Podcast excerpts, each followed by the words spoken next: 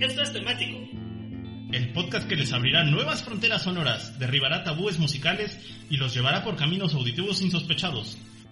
Todo con una playlist basada en un tema random. O al menos eso creen los conductores. Así de malitos están estos chavos. Bienvenidos a Temático, su bonito podcast de confianza que sale en Spotify, pero que últimamente por la cuarentena hemos estado haciendo en transmisión en vivo. Bienvenidos todos ustedes a este podcast que para variar, para variar, nos quedó bien bueno el playlist que vamos a comentar el día de hoy. Para variar. Para variarle. O sea, neta, variarle está, está mejor de lo mejor aquí en esta selección semanal. Porque el tema de esta semana, el tema que nos toca y nos incumbe el día de hoy es nada más y nada menos que cabronazos del Britpop. ¿Y de qué va? ¿De qué va el tema? No crean que solo vamos a poner Britpop el día de hoy, sino que escogimos, eh, bueno, les pongo un poco en contexto. Resulta que allá más o menos hace 30 años, hace 30 años, eh, a inicios de los 90, entre, entre inicios y mediados de los años 90, en la legendaria Inglaterra que tanto rock and roll nos ha dado y tanto le debemos por esa bonita música, surgió un movimiento llamado Britpop, eh, legítimo heredero del Manchester, que a su vez era el legítimo heredero del post-punk, que a su vez era el legítimo heredero del punk británico. O sea, es, un,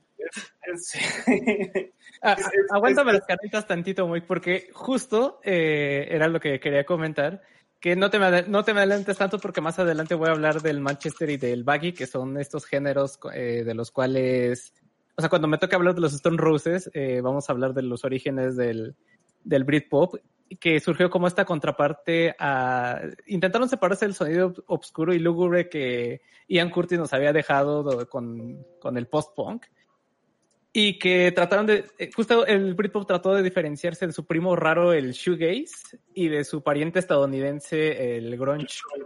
Y es por esto, ajá, por eso que los sonidos fueron más alegres, bailables, canciones más pegajosas. Y que no, sé si, no sé si alegre. Es más alegre musicalmente. Es que a, comparación con el shoegaze, por ejemplo, o el... Bueno, sí, a comparación del shoegaze puede ser.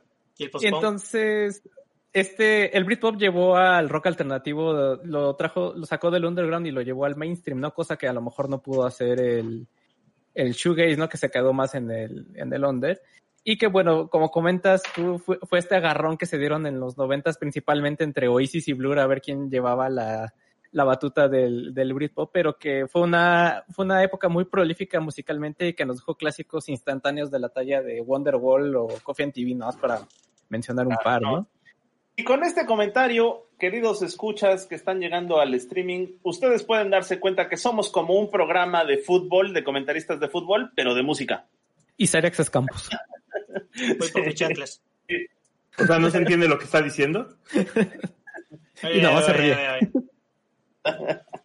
Bueno, eh, justo eh, lo que con la música. Y la, idea, la idea de este temático la puso Mike, que él quería hacer cuatro, eh, cuatro distintos programas de sobre el P-pop que sí nos daba para ponerlos, pero eh, pues no pero, queremos que pero queremos que nos escuchen muchachos, entonces ya no vamos a hacer ese tipo de cosas. Entonces la idea de este temático es rendirle tributo a tres personajes que fueron importantes no solo para la escena, sino también para la música en general porque pues a más, a más de sus 20 años del movimiento, sus ya casi 30 se mantienen vigentes con distintos proyectos y colaboraciones a lo largo de estos años, ¿no? Que son eh, Damon Pego en dos generaciones distintas con dos proyectos distintos, Albarn, que es el vocalista de Blur y líder de Gorillaz.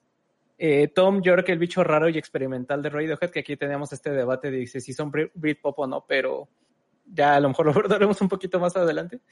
Y la segunda venida de los Beatles a cargo de los hermanos eh, Gallagher. y no solo, y no solo eso, resulta que en esa bonita época que se denominó Britpop, estos fueron los, los exponentes que más llegaron lejos, pero hubo, hubo mucho, mucho mucha tela de dónde cortar. musical, mucha tela de dónde cortar, mucho talento invertido en esa época lo bueno de eso es, les decía, el, la idea de este podcast no solo es hacer menciones a ese Britpop histórico que cambió la historia de la música en su momento, sino que estos y otros tantos exponentes de esa época a experimentar con proyectos propios o hacer colaboraciones con otras bandas y nos dejaron y nos siguen dejando muy, muy buena música incluso hasta el día de hoy.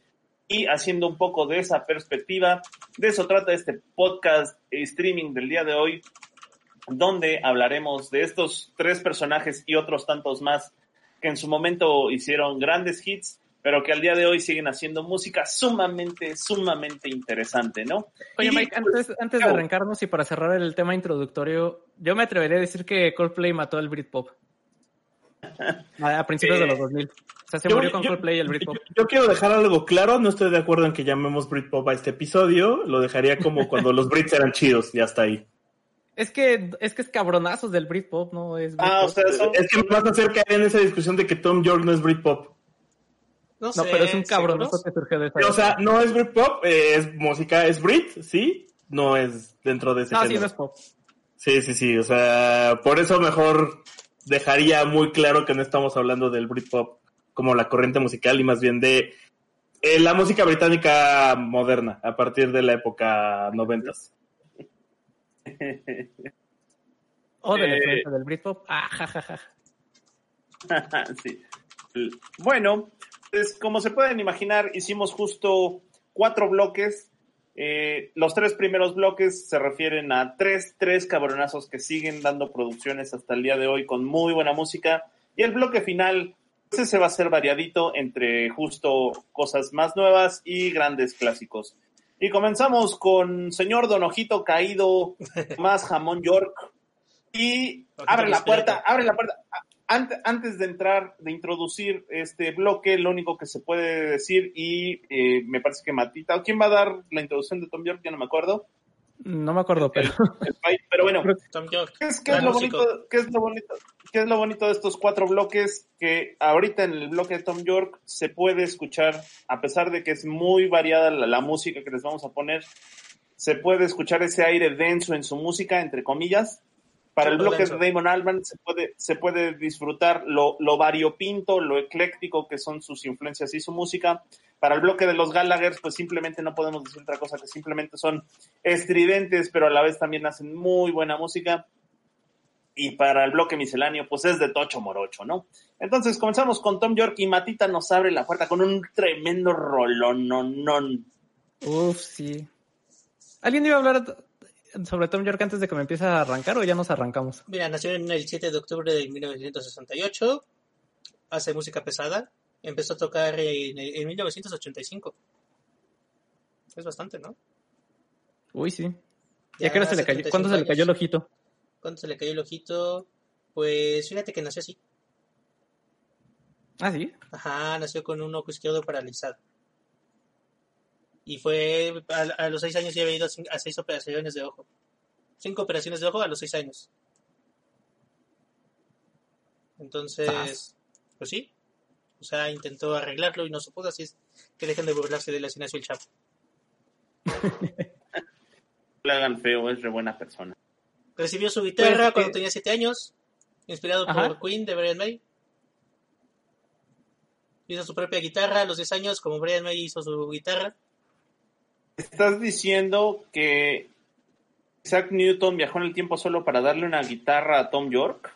Sí, y Para después de, que, inspirarlo. después de que en 1985 vio a Siouxsie Sioux, decidió dedicarse a eso de la música.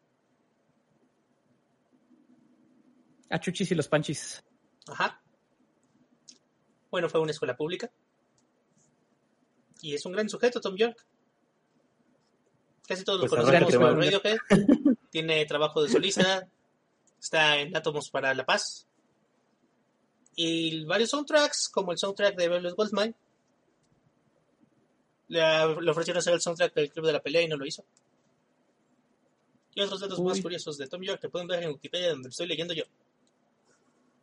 Mata, arráncate. Maldita sea. Así es que mata. ¿para qué lo leo? Pues justo una de esas colaboraciones de Tom York es con Uncle, que también eh, son conocidos como UNKLA o sus siglas de letreados o también Uncle Sounds, que es este megaproyecto británico de música electrónica slash trip hop eh, fundado por James Lavelle en el 92. y que desde ese entonces se ha mantenido con una rotación constante de personal como entre ellos, por ejemplo, el DJ Shadow que llegó a formar parte de este proyecto.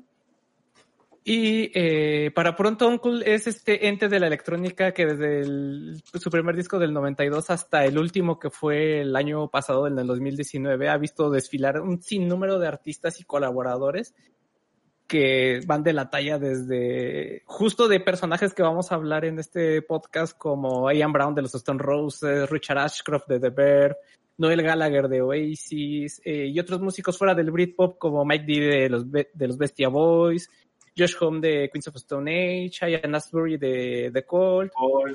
Incluso hasta Jason Nesfield de Metallica y Mike Shinoda de Linkin Park han pasado por, eh, por Uncle.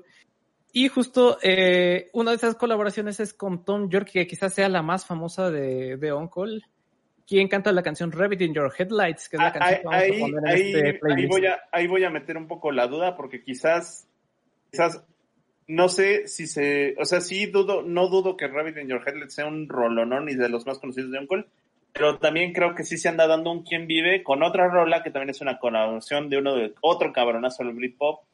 ¿La de Brown?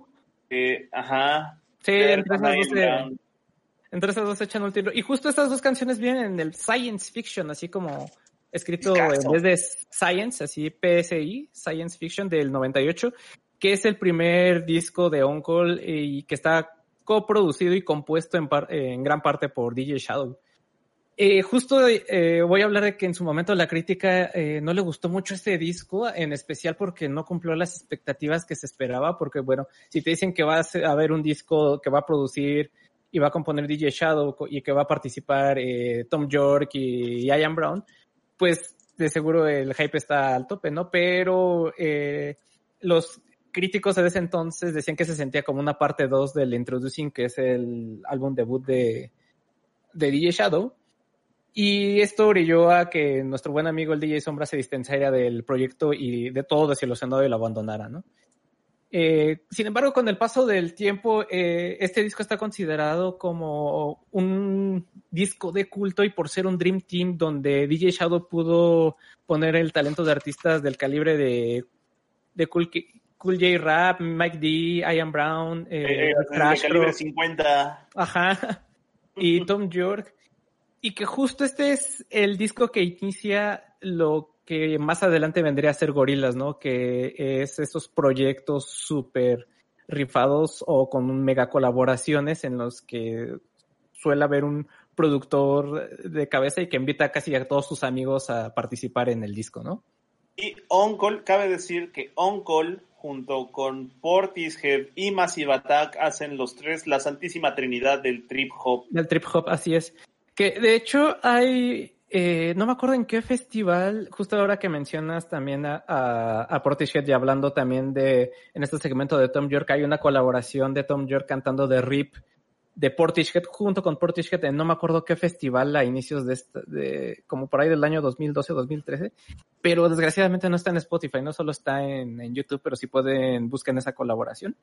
Y también como eh, dato curioso, eh, bueno, ya, eso yo no lo voy a decir porque había investigado sobre una canción en la que según era un cover de Wish You Were Here de Tom York, pero no se sabe bien si sí la interpreta él o no. Es, uno de esos basement tapes que andan por ahí rolando. Ajá, exacto. Eh, eso, lo que comentabas antes también hace mucho sentido porque hace algunos años atrás, eh, cuando Portishead se dio uno de esos años sabáticos que duran como 15 años, este, el, baterista de Portishead estuvo rolando de gira con, con Radiohead y de hecho cuando vinieron en México la vez en la que le cerraron a Kraftwerk, habían dos bateristas y era el baterista de Radiohead, además de el baterista de Portishead y los dos en escenario. Una muy buena, muy buena dupla. Ay, qué buenos recuerdos tengo de ese concierto. concierto. sí. Y bueno, ya nada, ya para terminar este segmento, eh, la canción Rabbit in Your Headlines toma su nombre de un diálogo de la película Jacob's Ladder de 1990, o también conocido como La Escalera de Jacob, o también conocido por la loca Academia de Traductores como Alucinación desde el pasado. Y contiene samples de la canción New Grass de Tok Tok y de canciones de Super Sister y de la película Contact. Y ya por último, el video de la canción está dirigido por Jonathan Glazer, Y en el 2016, la revista Stylus Magazine lo catalogó como el mejor video musical de la historia. Ahí nomás para Sí, que se den un ahí sí Y el video también es que está muy bueno, véanlo. Neta, sí, véanse el video, tiene, está bien chingón ese video. Eh, ah, espérenlo muy pronto, próximamente en temático vamos a hacer nuestras propias listas. Nos vamos a convertir en la próxima Rolling Stone. Ya no va a ser revista, como la ven, perros. Y con eso ¿Es vamos a- revista o es playlist? El lista. Con eso vámonos con el gran Cyrax, a ver qué nos tiene. Pues nada, Esta yo- canción me gusta mucho. sí, es una gran canción, ¿no? Iba a poner otra, iba a poner el himno nacional, pero decidí poner mejor Airbag. De Del cámara Radiohead. Del cámara computadora, dale. Que por cierto hubo una reedición hace poco, ¿no? El chido no está chido. Sí, El mis chido amigos me lo chido. regalaron en... Mis Está amigos bueno, me lo ¿eh? regalaron en vinil, muchas gracias. Sí, ¿Tú qué opinas? ¿Cuál es un tu gran review de ese regalo. disco? Muy bueno, porque tiene otros lados B que no salieron en originalmente como se tenían planeados en el disco. O sea, hicieron tan cantidad de canciones que las que quedaron fuera también son super mega canciones y vienen incluidas en este disco. Y son- es- se escuchan otro, es otro arreglo distinto que le dieron al, otra mezcla que le dieron al disco y se escucha padre. Y bueno, pues el OK Computer, que ya cumple 23 años este año. De hecho, acaba de, cumple 23 años mañana de lanzamiento. Sí, es del 97. 21 de mayo del 97. Si es que desde aquí Eh, le por eso mandamos estamos haciendo este podcast. una felicitación a, a, a- a el Airbag, al OK Computer. Sí, estamos felicitando un disco. Porque salió bien chulo. salió con amor. Uno, un- uno de esos muchos discos que es considerado como entre para su generación el mejor de la historia para la generación que creció con Radiohead. Creo que somos nosotros, ¿no? Creo que nosotros somos esa generación. O parte de esa generación. Y bueno, Airbag, la primera canción del disco, dura 4 minutos 44. Tiene un montón de layers de música. Tiene, tiene cuerdas, tiene guitarra, tiene batería, tiene voz, tiene todo. Es un rolón bien clavado. Y sí, justo como discutimos al inicio, pues tal vez es un poquito el desencanto que había con la felicidad del Britpop. La felicidad, comillas, la alegría que era un poquito del nihilismo, ¿no? Que venía del Britpop de, ah, sí, pues todo vamos a valer, pero, pero está divertido. Pero vamos a bailar padre. Y entonces, pues Radiohead se puso un poquito más político, un poco más triste, un poco más melancólico. Dele, Justo podría ser Radiohead esta bisagra entre el Britpop y el shoegaze, ¿no? O el, Sí. o el post-punk de estas, o sea, combinando el, los, las canciones experimentales con los temas lúgubres y sombríos, ¿no? Sí, Y es- durísimo. Y bueno, y aparte de este disco, es un discazo. Y es algo bien raro, ¿no? O sea, también si algo tiene Radiohead es que ningún, casi ningún disco se parece a otro. Sí, Creo que no. los únicos que podríamos decir que se parecen es el OK Computer y el Kid A, tal vez. Un gran. No, yo más bien diría aquí de. El Amnesiac, ¿no? Porque son Ajá, como porque hermanos. sí son, Son como ajá, hermanos. vienen- de hecho creo que iban a salir juntos. Pero Ajá. para que luego sacaran el Rainbows, que es una cosa bien distinta Pero bien bonita. y bien bonita. Y pues sí, un punto de partida bien, bien, bien, bien distinto a The Vents. Algo súper, súper complicado para la época, porque Radiohead aparte empezó sacando el Pablo Honey, ¿no? Y ya sabes, teniendo el super éxito de, de Clip. Y luego Ajá. sacan un disco que medio seguía la misma onda y luego sacan el OK Computer, que es como, ok, y es otra cosa completamente distinta de banda, ¿no? Ah, pero de todas maneras el Divens es un discazo, ¿no? Sí, y es sí. muchísimo, muy distinto al Pablo Honey. El Pablo Honey realmente es así como fuera de Creep. ¿Qué, qué puedes, eh, a qué puede brillar del Pablo Honey que no sea Creep, no? Anyone can play guitar. Sí, es un discazo. Nada. Ahí estaba la, la anécdota esta de, creo que es de, de Airbag, o no recuerdo si es de otra canción, pero me parece que es de Airbag. que Escribió este Tom York porque sufrió un accidente en su carro y pues, se le salvó la vida el, El la Airbag. bolsa de aire. Pues es debe Airbag. ser airbag. Porque eso es lo que dice, que una bolsa de aire les habló la vida. Sí, sí, sí, sí, tal cual. Y pues sí, es un gran rolón. Escúchenlo. Por eso nos vamos a, a la siguiente persona en la lista, el buen Moik, Con Moik. Don Moik, Es- Mega Moik. En el blog de eh, Tomás Jamón York, este, el Ojitos Pispiretos, como le conocen en el barrio, eh, yo quise poner algo relativamente poco conocido. Eh, eh, de hecho, pues como ya se mencionó en este bloque, cada uno de los, de los exponentes que vamos a poner el día de hoy tienen muchísimas colaboraciones y muchísima música muy interesante. Tom York es efectivamente uno de esos que tienen eh, bandas y colaboraciones para aventar al cielo y, todavía sigue y le pone aguacate y huevo a la torta. Y una de las cosas muy poco conocidas pero bastante interesantes que salió en algún momento es una colaboración que tuvo a mediados de los noventas con una banda que se llama Drugstore y eh, la colaboración la tuvo con una canción que se llama El President. No el presidente, no The President, sino El President. El President. Ajá, como, como gabacheando el pedo. El, President, pocheando. Y eh, dicha canción, El President, aparecería en, eh, me parece que es el segundo o tercer disco de, de Drugstore, allá por 1998, que se llama White Magic for Lovers. Eh, Drugstore es una banda que, pues no, no, eh, no, no es muy conocida, aunque ya saben que tienen estos periodos de intermitencia en donde se forman, mm, tocan en, en barecillos, en teatrillos, luego se desarman, luego vuelven a formarse.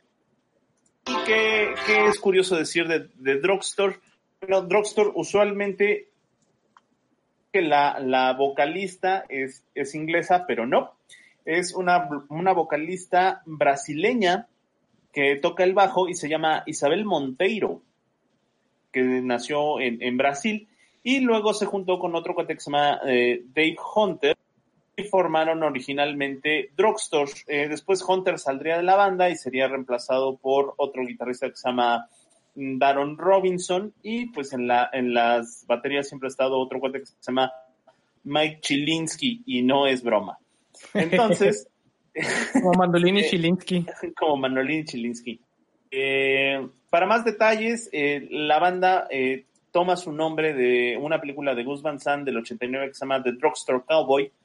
¿Y qué se puede decir de la banda? Pues en realidad no ha sido tan famosa como debiera ser. ha tenido altibajos, como todo este tipo de bandas que vienen y van. Están muy, están muy emparentados con bandas como el mencionado Radiohead o los Tindersticks o Jeff Buckley o hasta incluso Jesus and Mary Chain porque pues les abrían sus conciertos a todos estos que han sido mencionados y han tenido bastantes, bastantes etapas. Se supone que ahorita están en activo desde el 2009, pues la verdad es que van y vienen. Eh, pueden encontrar eh, su música, está básicamente los tres discos importantes y las recopilaciones están en Spotify. Eh, discos oficiales tienen me parece que son cinco o seis discos, aunque ahí puedo estar la, puedo estar eh, fallando el dato. Y el último es justo la recopilación que se llama The Best of Drugstore del 2013, aunque les comento que esta participación en específico de Tom York viene en el White Magic for Lovers de 1998 y eh, esta canción del President pues es nada más y nada menos que cantada a dueto con Tom York. Es eh, cantada dueto y parece que es también em, una colaboración en la letra, aunque lo, lo que sí es 100% seguro es que son los vocales. Entonces, una, una canción interesante que vale la pena explorar entre todo lo que hace Tom York. ¿Qué se puede decir de Tom York? Pues de todo lo que hemos estado platicando. Hay muy buenos proyectos, está Atoms for Peace, está su carrera como solista. Vean, vean la película, bueno, ahorita más, más adelante Víctor va a hablar de su carrera solista, pero eh, tiene un, corto en Netflix de 15 minutos. Veanlo, es, muy bueno. Este, todo... Víctor, nos va a hablar de su carrera solista y tiene un documental. ¿Por qué no nos había dicho? Le gusta mantener un perfil bajo. le gusta mantener un perfil bajo. Ya, ya saben cómo es. Discreto. Discreto. Discreto y humilde. Sencillito. Y les decía, pueden ver Anima. Anima está en, Netflix, eh, gran corto, como de 15, 20 minutos. Lo dirige Paul Thomas Anderson, que dirige puras cosas bonitas. Y toda la música y la historia es de Don Tomás York. Ahí eh, pues sale, hasta actúa y sale su esposa también de Tom York. Entonces, bueno, está muy interesante. Sí. Y pues para justo cerrar el bloque de Tom York, hablando de la carrera solista, pues quedamos con el señor productor que nos habla de un rolón, rolón en mayúsculas. Sí, bueno, eh, a mí me obligaron a poner a Tom York, entonces... ¿No te gusta Tom este, York? Sí le, Sí, no, no me gusta Tom York. O sea, es alguien que sí tiene canciones buenas. La neta es que si me la pones la disfruto, pero no es alguien que yo elija escuchar. Eh, creo que vale la pena mencionar que sí es parte del, del representante, es un buen representante del art rock, que fue algo que no había mencionado y es totalmente un género distinto a otros dentro del mismo rock. Eh, es una corriente donde se busca la experimentación y también esta armonización entre el sonido y lo que se está tratando de transmitir. En eso sí se lo, se, se lo admito y justo por eso también, en lugar de irme con Creed como para hacerlo molestar, porque sabemos que odian esa canción hoy en día, pues decidí poner Suspirium del soundtrack llamado Suspirium de la película Suspiria, un poco también para disculparme con, con, con Moy porque tenía razón, eh, yo la vez pasada me estaba equivocando de qué versión era, y estamos hablando de la, el remake que se hizo que fue hace dos años, ¿no? De Luca Guadagnino. Sí, muy bonita película, por cierto. Eh, la verdad es que el soundtrack está muy bien hecho, está, eh, sabe transmitir muy bien eh, los momentos dentro de la película y, forma parte, una parte muy importante. Eh, es, es, es, bueno porque además justo dentro del cine de terror el sonido y la música es uno de los valores más importantes de la misma y pueden hacer la diferencia entre que sientas esta incomodidad y ese suspenso a que estés viendo cualquier cosa. Entonces, Suspirium es un muy buen tema, eh, creo que lo hace muy bien ahí. Sin embargo, no, no soy fan de, Tom York y como lo dije eh, fuera del aire, creo que York es el tipo de persona que escucha a la gente que llora cuando coge, ya lo dije. Eh, entonces, pues bueno, cerramos. De los, que eso... te ligan, de los que te ligan diciendo eres arte. Exacto. Eh, sí, tu matita lo supo entender bien qué quería decir. Creo que lo transmitió mejor que yo. Eh, con eso, con eso creo que cerramos esa parte de Tom York. No, no estoy diciendo, o sea, creo que es un gran músico. Creo que a veces el problema del, creo que el problema es la banda que lo sigue. O sea, a veces lo dejan crecer tanto y lo ponen en un pedestal en donde siento que ni siquiera él se ve ahí, pero se vuelve odioso el fandom, por así decirlo. ¿Estás eh, hablando de su ojito? No, no, no, la verdad es que no, eso. Hay grandes exponentes de ojito, de ojito perezoso como él, o Denise de Velanova, o el güey de Rek, o sea, no tengo ningún problema con eso. O sea, es como este equipo de, como los Patriotas de Nueva Inglaterra o el América, que lo que te caen gordos son sus fans y no tanto el equipo en sí. Sí, efectivamente, creo que es eso. Pero con eso creo que le damos cierre a esto y pasamos a una siguiente etapa eh, con Damon Albarn y pues Matita, empiezas. Ay, sí, cierto, otra vez. Vámonos con Damon Albarn. Mike, ¿vas a comentar algo sobre el gran Damián? bueno, pues del, del gran Damián Albarn del, del señor Don Damon Albarn, ¿qué se puede decir si no es que gran parte de estos últimos 20 años, 30 años, sí, ¿no? Literalmente 30 años. 30. En, de estos últimos 30 años que han tenido que ver con lo que entre comillas se conoce como rock y en general como música pop, no como pop del prefabricado, sino música como pop popular. Pop o que popular. llega a gran, a, eh, música que, llega a las grandes masas.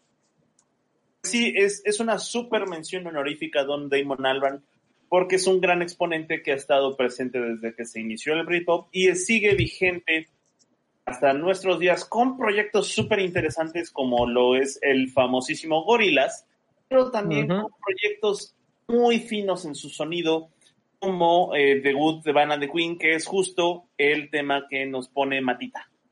Muchas gracias, mi querido Mikey. Pues sí, vamos con The Good, The Bad and The Queen, que es así, al igual como, como Uncle fue un super proyecto, también The Good, The Bad and The Queen es un super proyecto conformado por, nada más para que se den cuenta, está conformado por Tony Allen, que acaba de fallecer y ahorita vamos a hablar de, de eso, que es este, sí, de este, eh, Tony Allen, que era este baterista nigeriano y a quien se le considera como uno de los, uno de los fundadores del llamado Afrobeat. Paul, Paul Simonon, que es el bajista de The Clash, y de hecho el único integrante que estuvo desde que inició la banda hasta que terminó The Clash. Eh, Simon Tong, que es el guitarrista de The Verve, y quien, bueno, ya también hemos mencionado que The Verve fue importante para la escena Britpop. Y en las vocales el mismísimo Damon Albarn, ¿no? Que ya hemos eh, hablado cómo se ha mantenido vigente durante varias generaciones con proyectos desde Blur hasta Gorillaz y este, ¿no? De Good, The Bad and The Queen. Eh... Eventualmente, y eventualmente, perdón que te interrumpa, y eventualmente Ajá. también el Mick Jones, que también es de The Clash. De The Clash, así es. Y pues la banda cuenta con dos discos de estudio, el The Good, The Bad and The Queen, o el disco homónimo del 2007, y Maryland de 2018, ¿no? Que hubo un, hay un gap de, de 11 años en lo, entre un disco y, y el otro. Y pues todo empezó cuando Tony Allen contactó a Damon Albarn porque Damon eh, lo mencionó en una canción de Blur, en la de Music is My Radar, que viene en, el, la recopilación de éxitos de Blur del 2000. Eh, ahí menciona a Tony, Tony Allen. Eh, a partir de entonces se empezaron a llevar chido. Le dijo, oye, pues qué bueno que me metiste en tu rol de otro. Ah, pues qué gracias. Ay, pues sí, algún día hay que hacer un palomazo, ya saben, esto que muchas veces hacen los músicos. Y eh, la relación de, eh, de Damon Albarn con, eh, con Tong, con Simon Tong, empezó cuando Graham Coxon se salió de Blur, eh, por ahí del 2013, cuando salió el Think Tank. Entonces, eh, Graham Coxon invita al guitarrista de The Simon Tong, a reemplazar a Graham Coxon en vivo y eh, le gustó mucho eh, cómo tocó, cómo toca y se hicieron tan amigos que pues también le muchas veces le echa la mano en gorilas eh, Simon Tong a, ahí, yo, ahí, yo, quisiera hacer un paréntesis porque eh, el Think Tank, el, el disco de Blu-ray. Ay, Tank, me gusta mucho ese disco. Quizás, sí, es un super discazo, pero sí quizás es. es. para los fans de Blur, Blur, solo Blur, eh, es quizás uno de los discos que más menosprecian los fans sí. de Blur. Pero si tú eres fan de el trabajo de Albarn, es un disco muy, muy bueno. E incluso yo podría decir, y me aventuro a decirlo, que es el primer disco, eh, pues yo ya no es Blur, pero es un protogorilas. Es un protogorilas y es un protodebut de Banda de Queen. Y uh -huh. es, es, es, muy buena música. Y sobre todo porque empieza a experimentar durísimo. Sí, o sea, eh, el, el Tic Tac tiene más que ver con el primer disco de Gorillaz que con los discos anteriores que estaba haciendo con Blur. Ahora bien, eh, hablando de debut de Van the Queen, yo tengo la sospecha de que a Damon Albarn, eh, no lo conozco, pero si lo conociera sería mi patacho, le metiría unas chelas. Tengo la sospecha no. de, que, de, que, a Damon Albarn le ha gustado eh, toda la vida, desde chavo, le ha gustado eh, The Clash. No, uh -huh. sé por qué, me da, me da mucho esa impresión de The Clash. Incluso. No, espérate, justo iba a comentar, eh, haciéndote, a interrumpirte tantito, justo Damon Albarn fue a la boda de Joe Strummer, que es el guitarrista vocalista de The Clash, y justo ahí fue donde conoció a Paul Simonon, que es el bajista de The Clash, y ahí fue como cuando le hacía falta un bajista, porque eh, por un lado eh, Simon Thong y, y Tony Allen ya habían eh, quedado en hacer una banda entre los tres y dijeron, bueno, nos hace falta un bajista. Y Damon Albarn se acordó de que había conocido al bajista de The Clash en la boda de Joe Strummer, el vocalista de The Clash. Ajá. Entonces dije, súper fan. este, ah, sí, les decía. Eh, pues yo tengo mucho la impresión de que, bueno, ya eso, eso que acabas de decir creo que lo deja más que evidente. Pero, por ejemplo, si ustedes escuchan el fabulosísimo disco de The Clash, el London Calling, que es el oh. disco más, más, representativo de The Clash. Si ustedes escuchan, por ejemplo, esta canción que se llama Jimmy Jazz, me parece que es la tercera o cuarta, pueden ustedes compararla con eh, Parklife, del disco Parklife de Blur. Park no manches, van a encontrar muchísimas similitudes eh, eh, musicales, ¿no? Y, y, y también eh, pues no es la de um, Country House. Country House también va a haber muchísimas influencias musicales, también que se llegan ahí, ahí a escuchar de Clash. Les digo, hagan un ejercicio, escúchense el London Calling completito y en la lista de, de canciones que pongan después del London Calling, pónganse en la fila primero Parklife y después eh, Country House, no van a notar la, la, diferencia, van a pensar que es ustedes la misma banda, porque sí se escucha muchísimo la vena musical. Entonces, me da la impresión que Damon Albarn siempre quiso pertenecer a The Clash en su momento, y pues sí. la neta es que se la pusieron de pechito, sí, ¿no? Y, y algo que tiene muy padre en estos proyectos es justo que eh, con esta amistad que hizo con, Allen y con esta amistad que hizo con Jones y con Simonon, está chido porque hay, hay veces incluso en donde se borra esa diferencia entre The Good, the Band and the Queen, se borra la diferencia con gorilas, ¿no? A veces, a veces solo son The Good, the Band and the Queen, pero con que tú metas a dos cuates más, ya son gorilas, ¿no? Y a veces gorilas no están todos, pero está justo el cuate de Diver, que de veces les hace el paro en Blur, o tú decías, entonces es muy ecléctico, muy ecléctico, eso se nota en la música. Y sí, justo como comentabas, creo que el enriquecimiento que tiene de Good, de Good, the Bad and the Queen es esta, eh, esta enriquecimiento generacional que tiene, ¿no? Porque por un lado están los 70 representados con Tony Allen, a lo mejor al final de los 70s y 80s con, con el bajista de The Clash, con Paul Simonon, y los 90s con el mismísimo, eh, los 90s con Albarn y con el cuate de The Verb, ¿no? Entonces por eso de ahí viene esa riqueza eh, multigeneracional de, de este proyecto. Sí, durísimo. Sí, nada más para cerrar el comentario de Think Tank, es como el. Para mí es como el Loki Computer de Radiohead. O sea, lo que en su momento fue el Loki Computer para Radiohead es el Think Tank, es el. Es el, el, la similitud igual con. Igual parecida con el de Blur. Relacionado. con el. Eso. Ajá, relacionado. Eso. Y eh, pues sí, lo que comentaba, el proyecto parece que ya llegó a su fin porque pues este año en abril eh, falleció Tony Allen a la edad de 79 años, eh, de un aneurisma de la aorta, dice según Wikipedia. Y pues sí, vámonos con Herculean, que es el primer sencillo y la primera canción que, sal, que sacó la banda, al menos en, uh, de manera pública, en octubre de 2006. Y para ese entonces el proyecto no tenía nombre, ya que se creía que era uno de los proyectos solistas de, de Damon Albarn. Y pues vámonos con la siguiente canción que es el Moik. No, el Poi. Sí, el Poi. El Poi. El Poi Ah, sí, estamos hablando del Park Life. ¿Qué rolón es Park Life? ¿Qué discazo Sí, es Park sí, Life? Me gusta la vida del Qué parque. Y para variar salió en la, en la inauguración de los temas de los Juegos Olímpicos de Londres 2012. Park Life es un disco que salió el 25 de abril del 94. Deberíamos dejar de ver las edades de los discos, ¿no? Porque este ya tiene 26. Ya se ve más grande que tú, Matita. Eh, no, yo soy- sigo, yo sigo siendo más, más grande que el Parque. No, no, pues se ve más grande que tú. Ah, sí. Al Chile sí. Sí me da unos vergazos, yo creo, si me lo encuentro en la calle. Y bueno, es el disco de dos galgos corriendo en un galgódromo. Viene, la primera canción es mi canción favorita del disco. Por muy poquito, Park Life también se me hace una de las canciones más divertidas y buena onda que hay.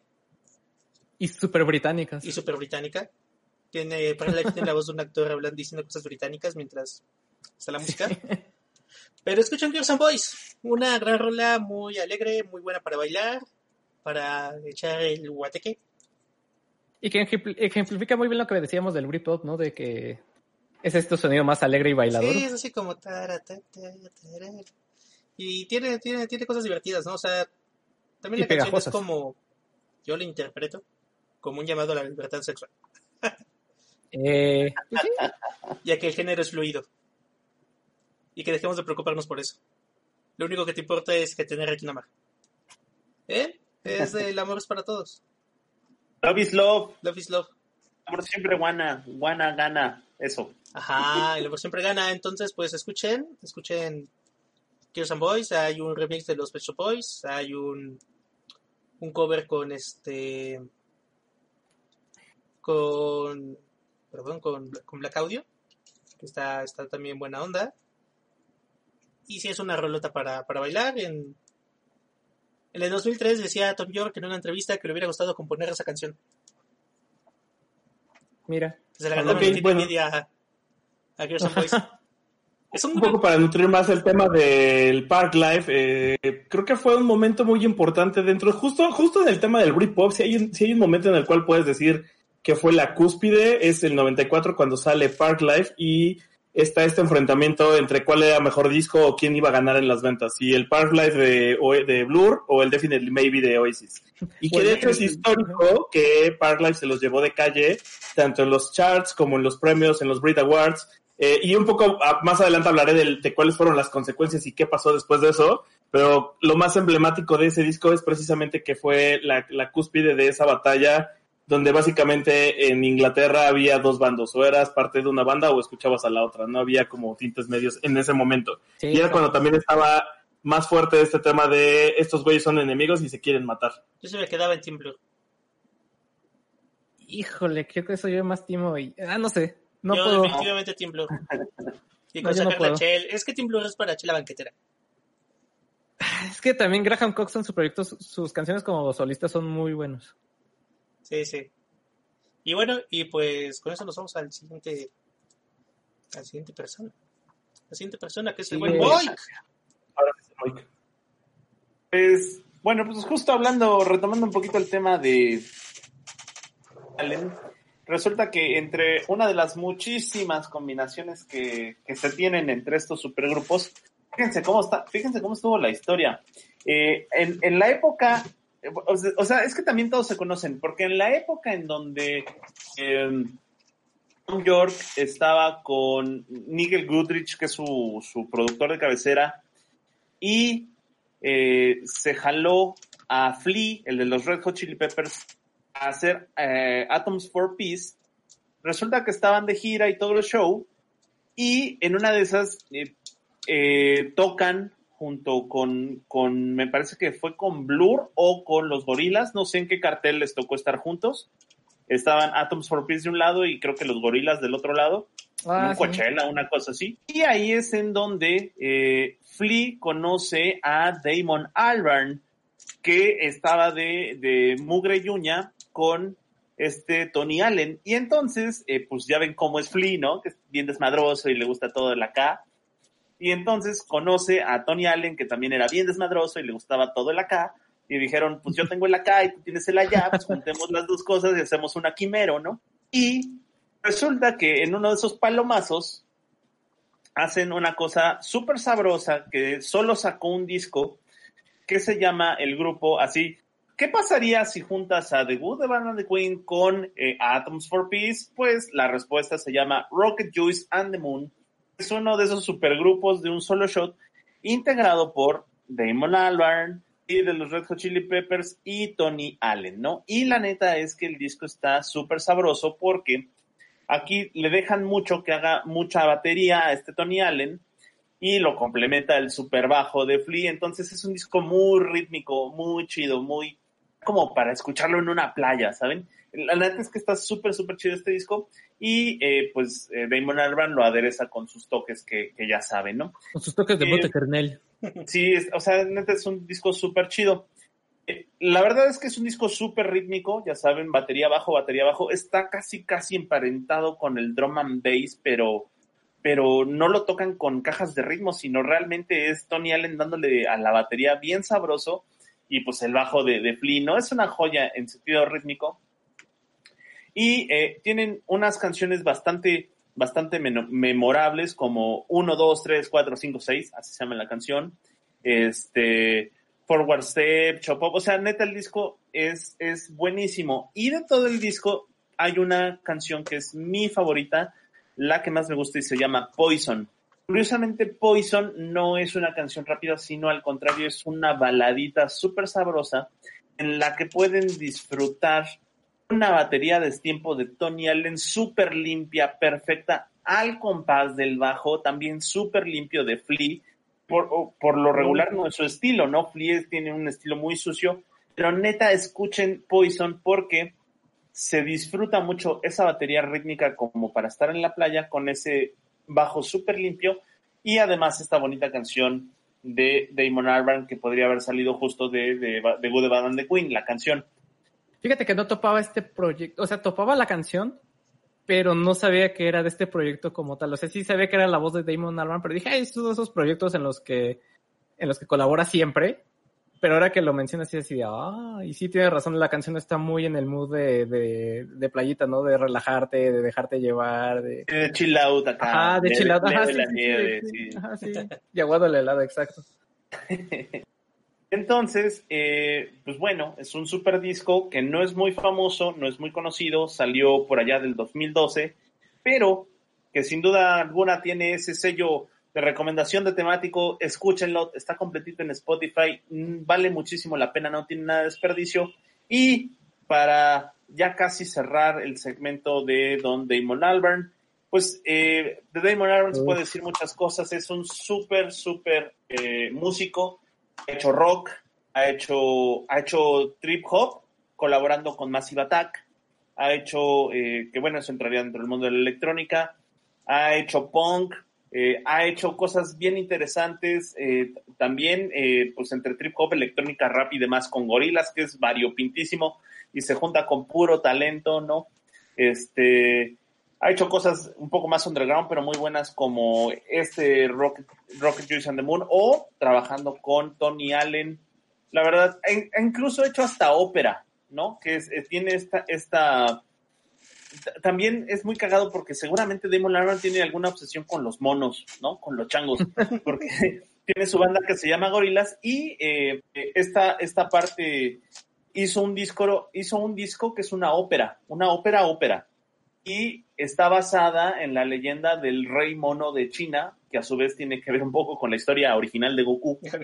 Pero eh, el Cocoon, ¿no? y, y, sí, el Cocoon Z hizo, hizo una, una historia, ópera, ópera basada en la leyenda del rey mono chino este, que no recuerdo su nombre, pero es, es ópera, ópera, ópera, y pues, eh, o sea, eso te habla de, la amplitud que tiene como, como músico, ¿no? Eh, también ya, nada más para dar el refilón, estábamos hablando de Don Tony Allen, que todo el mundo lo va a reconocer porque si lo buscan rápido siempre les va a decir, ah, sí, es uno de los inventores del Afrobeat, ¿no? Pero ¿qué rayos es esto del Afrobeat?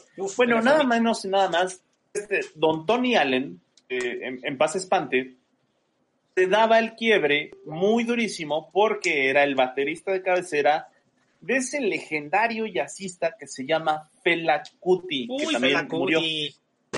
Sí, y Fela Kuti era un super jazzista de vanguardia eh, entre mediados de los 60 y sí, y entre mediados de los 60 y, mediados de los 70 en esos 10 años dio como lo mejor de su producción. Musicazo nigeriano, nigeriano. que hacía cosas bien, bien, bien interesantes, en, sobre todo creo que en Francia, pero, pero pues buenísimo, el, el Fela Kuti, o sea, es neta dentro del jazz. Sí, sí, su onda súper rarísima, súper política, aparte. Eh, ese cuate mezcló toda la parte, usó el jazz como base, pero metió toda la música africana para hacer jazz, ¿no? Entonces, si pueden escuchar la música de Fela Kuti, evidentemente van a estar escuchando a Tony Allen porque es uno de los percusionistas que está ahí dándole sobre todo la batería. Y en la música de Fela Kuti se generó este beat, este, eh, eh, pues el jazz tiene el beat, ¿no? Y tiene sus, distintas ramificaciones, y lo demás. Bueno, pues eh, cuando entra Fela Kuti a escena, mete la música africana al jazz y crea el afrobeat. Y el afrobeat es buenísimo porque mucho música afrobeat sirve para hacer bases instrumentales de ritmo para el trip hop que seguramente es en donde lo ha de haber escuchado Damon Albarn, eh, como, o sea, porque le gusta el trip hop, y ha de haber dicho, bueno, pues si ya estoy aquí, me lo jalo de cuate y ya lo que nos contó Matita y de ahí para el real, ¿no? Entonces, pues, ahí está. Ya hablando, hablando de changos, vámonos con otros changos. Changos.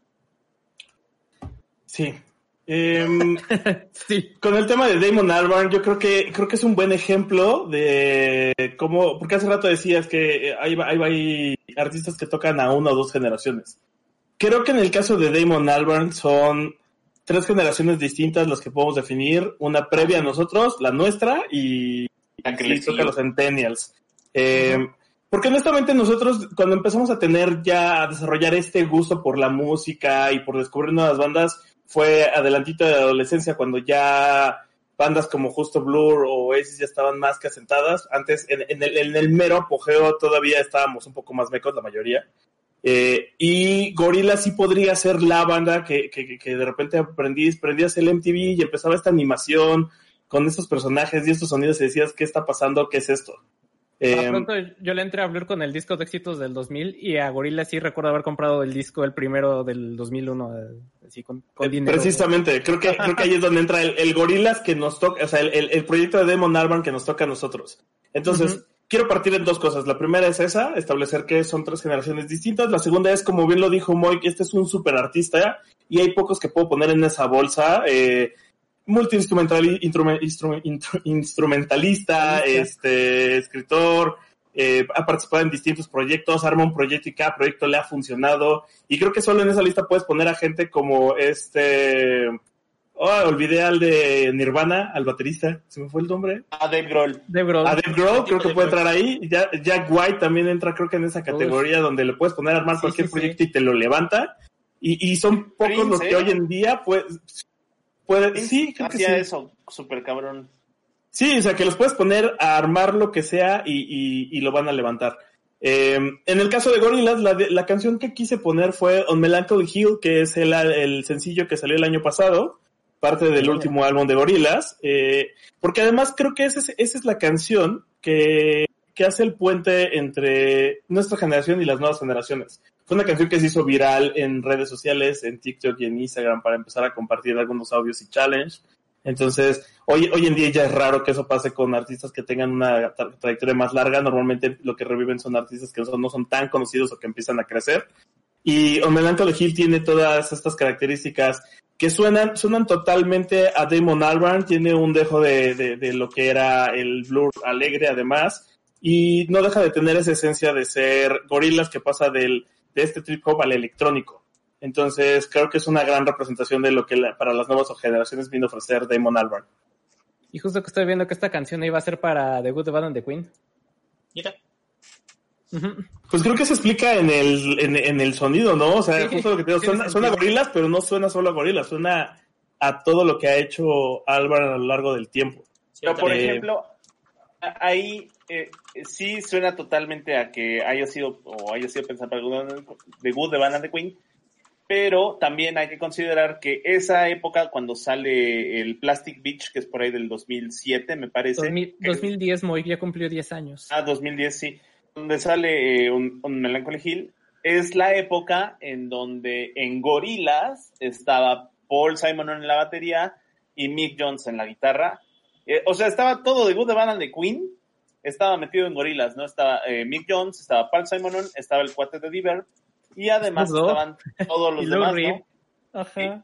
De la Soul, por ejemplo, que de la Soul desde esa época, pues ya no hacen conciertos solos, más bien siempre salen con gorilas, ¿no?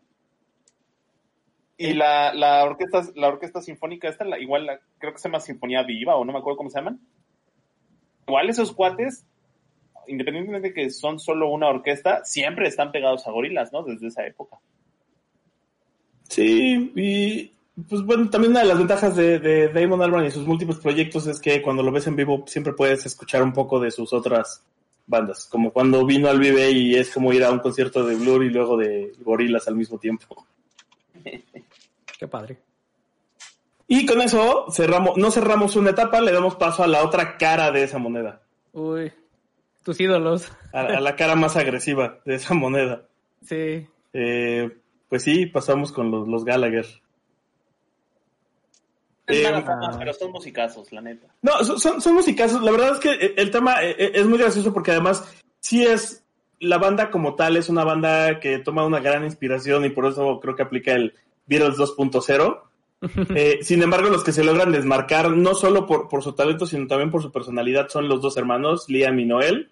Liam siendo el que quería ser el músico, porque al, al, inicio la banda se forma por Liam, que es el que tenía estos sueños de cantar, ser famoso, ser una estrella de rock y, morir en el estrellato, este viejo sueño del rock and rollero que debe morir. Y, y Noel, que era, Noel realmente era el güey de la familia que tenía que trabajar para mantenerlos y que de repente dijo, bueno, pues ya te voy a apoyar y era como su administrador, era el güey que tenía el, car la, van para llevarlos a los conciertos y que de repente dijo, bueno, te voy a escribir dos, tres canciones, pero también tenía el talento oculto ahí que lo fue llevando a, a querer cada vez más. Eh, sin embargo, los dos tienen una personalidad bastante fuerte. ¿eh? Fueron, fueron la otra cara de este resurgimiento, de este Britpop que se, que se vivió en los 90.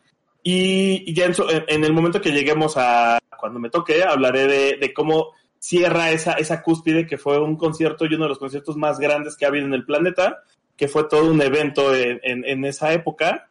Y, y, también cómo fueron contribuyendo a ciertas cosas, aunque lo único que sí defiendo es que creo que esta, esta generación de rockeros y, de bandas son las últimas grandes generaciones de rockstars dentro del, de la definición de rockstar, de, de pelearse con los fans, de, de, tener la fiesta loca, de arrojarse a hacer locuras y sabiendo que, que, pueden ser odiados pero van a seguir siendo queridos. Creo que estos son los últimos eh, ejemplares que existen porque después de eso se fue atenuando la personalidad de, de, de las bandas y de los rockeros que hoy en día existen.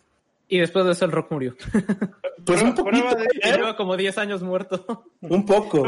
Prueba, de eso está el, el super documental que se llama Oasis Supersonic.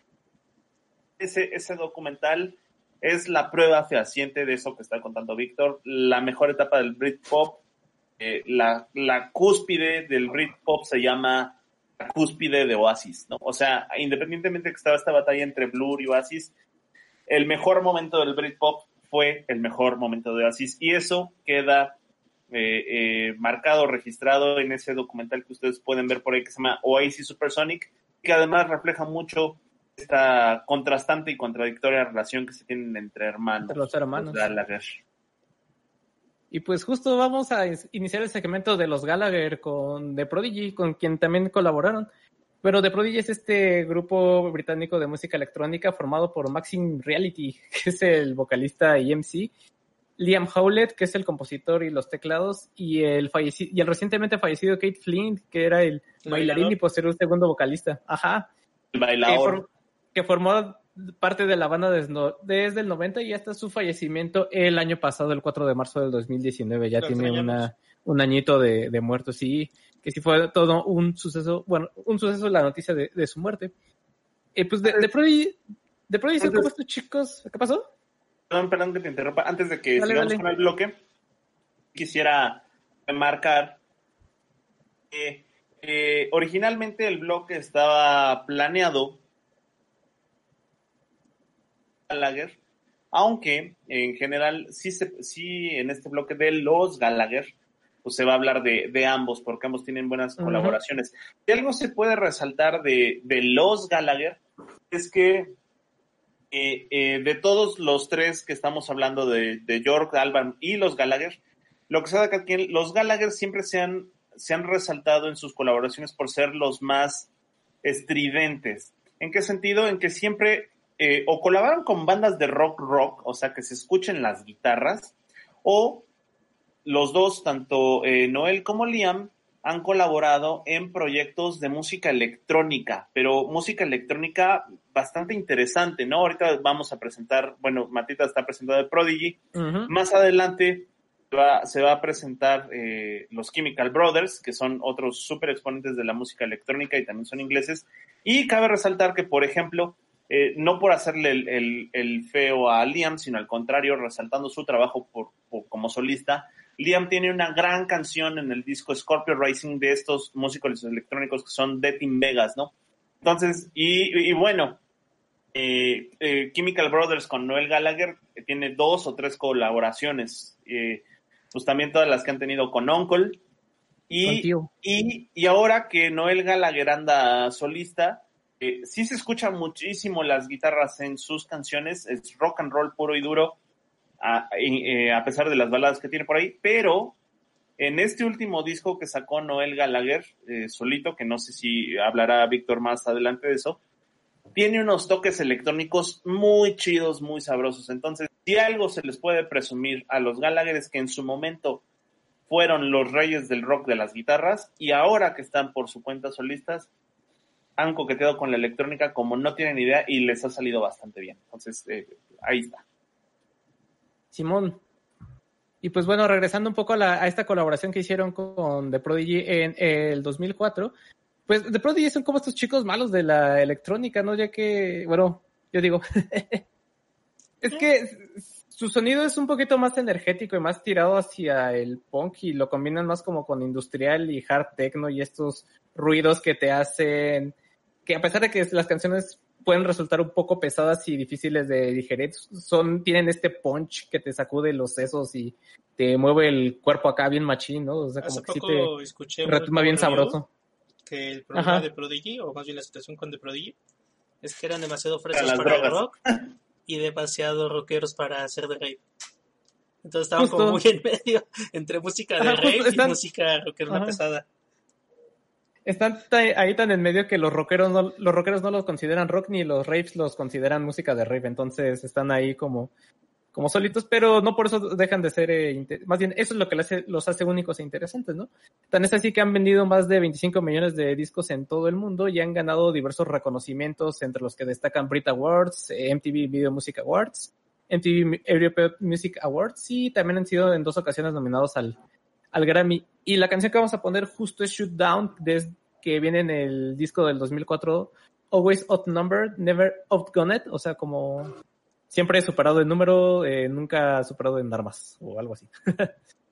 que es el cuarto disco de The Prodigy y que eh, en esta canción cuenta precisamente con la participación de Liam y Noel en las vocales, que no sé cómo lo hicieron para ambos para acceder, participar en esta canción, a lo mejor lo hicieron por separado porque pues como hemos estado mencionando siempre se estaban agarrando del chongo, ¿no? De, entonces no sé cómo es que hayan grabado ambos y juntos o separados, pero... Igual le pidieron a la mamá que les dijera. Yo creo que sí. Señora, ¿le puede decir a sus hijos que vengan a grabar? Ajá. Sí, real es la única forma en la que los puedes tener juntos. Sí, justo estaba viendo una historia del Definitely Maybe, que es el tercer, digo, del, ¿cuál es el tercer disco? Es el... El Be Here and Now, ¿no? Ajá, el and Now, el del 97 me parece que... Sí, el. El, el productor del disco ya fue así, pues a cada rato se agarraban a... Había broncas en el set, ¿no? Entre los dos, ¿no? Uno decía que que uno cantaba de la mierda y el otro que sus, que sus canciones ya estaban hartas de ella, ¿no? De cómo las... Sí, de, de, hecho para el Be Here Now ya se estaban, ya se estaban queriendo separar y, y, se nota en los siguientes discos, o sea, tuvieron dos, en el, justo hablan que en el, en el que es Standing The Shoulder of Giants, eh, uh -huh. Que es cuando se sale el baterista este Paul Arthurs, es donde dice, güey, aquí ya, ya no aguanté, de hecho nosotros nos tuvimos que haber muerto en, en Network, o sea, después de alcanzar la cúspide nos tuvimos que ir, nos tuvimos que haber ido cuando íbamos ganando de esa forma. Uh -huh. Pues, pues, para el standing ya habían cambiado toda la alineación. Sí, para el standing ya había. De, de hecho, se medio recuperan el Head Chemistry, pero honestamente, después de ese, Dig Out Your Soul es bastante regular son. Pues, sí. El que sigue, vámonos con Poi. Y los carnales químicos, vamos a electrónica. Sí, gracias Víctor por ayudarme a tener una manera de poner a los Chemicarnales en temático una vez más. Los Chemicarnales, una banda electrónica de Reino Unido, se formaron en el año de... Todos del Reino Unido. Todos del Reino Unido. Por eso son los cabronazos británicos. Por eso en los comentarios decían que decir cabronazo y británico era pleonasmo. Sí, gran descripción. Bueno, pues... Los Chemical Brothers empezaron en el 89. Son de Manchester. También Oasis, ¿no? Sí. ¿Blue de sí. bandera? Ma Manchester de, es como de el, Colchester, el... de donde son las colchas. Así como quieran ver, si, si, Manchester es como el Monterrey o Monterrey es como el Manchester. Híjole, igual. Pero bueno, también eso sí. explica un ¿Te poco... refieres al equipo de fútbol o a la ciudad? y bueno, mi punto ahí es de que pues también, pues amigos musicales, ¿no? O sea, conocidos de escena musical y también por eso luego hay muchas colaboraciones como con The Prodigy, con, con los Chemical Brothers, etcétera. Bueno, son este Vamos a poner una canción de su segundo álbum que se llama Dig Your Own Hole, a su propio yo, con el cual llegaron al top del, de los charts británicos en 1997. Porque en esta canción, en esta canción, ¿eh? en este disco, hay una canción llamada Setting Sun, que involucra vocales y letra de Noel Gallagher. Es un rolón, un rolón musical como todos los... Creo que los Chemical Brothers no tienen un disco flojo y no tienen una canción mala. Los retos que me mencioné no, ahorita. Pensando, no. Es un, un. Y sí lo voy a decir, es un tributo descarado a Tomorrow Never Knows de los Beatles. Sí, Vámonos. es un gran tributo a Tomorrow Never Knows de los Beatles. Aparentemente Noel Gallagher se basó en una canción vieja de Oasis, en Coming On Strong, como la base de letra para Setting Sun. Hay un video musical. Eh, la canción, bueno, se, se lanzó como lado B perdón, se lanzó como sencillo en el 96. También los Chemical tienen como esta cosa de que sacan mucho de sus de su trabajo como sencillos y después sacan el disco. Un poquito como lo hacían los Beatles, ¿no? Y varias bandas antes. y pues chequenlo. Esos chequen. tiempos que ya no vuelven. Esos tiempos que ya no vuelven. Échenle una, denle una checa de Chemical Brothers como siempre. Gran show en vivo. Unas vinieron y tocaron el toreo, no pude ir, todavía, era, todavía estaba muy, muy chamaco meco. No ¿El toreo estaba muy chamaco todavía? No, yo creo que vinieron cuando tenía como 15 ah. años, 14, y pues no, obviamente no me dejaron ir a, a escuchar a los Chemical Brothers. A que te tronaron la tacha en vivo. Sí, eh. Imagínate, tu primera tacha a los 14 sí ha de ser todo, toda una experiencia. Y pues sí, denle, denle sí, a los Chemical Brothers, denle esta canción. Con eso nos vamos al siguiente segmento. Interpretado por el gran Moik. Pues nada, eh, para seguir hablando de los Gallagher y en específico para cerrar el, el, segmento de Don Noel Gallagher, Noel Gallagher quizás no tenga tanta fama de ser tan buen artista en comparación como Tom York o Albarn por la cantidad de proyectos que los otros tienen. Pero algo que sí tiene mucho Noel Gallagher es que quizás no tendrá tantos proyectos, pero sí tiene una desmedida cantidad de colaboraciones en sentido musical, de arreglos, de coros, de participaciones, de tocar, de coescribir, que en muchos casos no son eh, atribuidos o no se le da el crédito debido. Eh, así que por eso también entra, eh, independientemente de lo que la historia nos ha dicho, por eso también Noel Gallagher está entre el, el trío de los cabronazos británicos, porque realmente es un musicazo. Y entre esas colaboraciones que ha hecho, hizo alguna vez una colaboración con Miles Kane en su, me parece que su álbum debut de allá de lejano ahora 2011, que se llama Color of the Trap. El disco se llama Color of the Trap. Y en ese disco, que además es un disco muy, muy bueno, aparece una canción que se llama My Fantasy. En My Fantasy, eh, este Noel Gallagher es, eh, es voz secundaria eh, ya en la grabación es voz secundaria y el riff de guitarra que terminaría siendo el riff, el arreglo de cuerdas para, para la canción es de Noel Gallagher, aunque está no acreditada, y también coescribió la canción con Miles Kane, aunque también no está acreditado, ¿no? Además, eh, si ustedes escuchan My Fantasy de Miles Kane, es una súper canción, una canción súper bonita, de esas que, que sí te sacan el suspiro, y ah. además tiene una súper influencia de T-Rex. ¿Por qué lo digo? Porque si escuchan con atención el arreglo de cuerdas en combinación con la guitarra, no va a haber de otra más que que los refiera o el sonido esté tremendamente emparentado con el gran Mark Bolan y T-Rex. Eh, My Fantasy aparece, les digo, en el álbum debut de Miles Kane, The Color of the Trap, en el 2011, y Miles Kane es conocido por varios, porque es, tiene varios proyectos. Entre esos proyectos es, eh, ha estado en The Little Flames, es, eh, también ha estado en The Rascals. aparece, yo creo que es el, el, proyecto más famoso que se llama The Last Shadow Poppers con Alex Turner de los Monkeys. Los Changos Árticos, exacto. Ajá, eh, yo creo que ese es su proyecto más famoso con Alex Turner. Miles Kane y Alex Turner tienen este, este, proyecto que se llama The Last Shadow Puppets, que también un, tiene un sonido súper británico en su música y evidentemente pues su carrera como solista Miles Kane, ¿no? Eh, sí, vale, vale mucho la pena escuchar los discos de Miles Kane porque tiene un sonido muy refinado y eh, si bien el Britpop eh, como género o como más bien como bloque musical en la historia ya murió, o se podría decir que ya murió, sí, eh, Miles Kane rescata mucho esa música bonita, de arreglos finos. Es muy fino, solo como los ingleses pueden hacer, ¿no? Entonces sí vale mucho la pena que le echen una escuchada a la discografía de Miles Kane y sobre todo, sin dudarlo, evidentemente escuchen todo el Color of the Trap, que es un discazo, ¿no? Eh, colaboración de Noel Gallagher incluida, y pues que es justo My Fantasy, la que dejamos en el playlist. Y sigue el boy. Bueno, sí. Eh, para mí fue complicado. Eh, cuando justo se hace la separación de Oasis y empiezan a hacer sus proyectos por separado, eh, un poco la, la, expectativa era los dos iban a mantener la misma calidad o quién iba a ganar la batalla. Por un lado teníamos a Liam Gallagher y a los otros dos que no son de Oasis. quien sepa esa referencia, eh, formando eh, la banda BDI. Y por el otro lado teníamos a Noel Gallagher que formar una nueva banda que se iba a llamar Noel Gallagher Sky Flying Birds.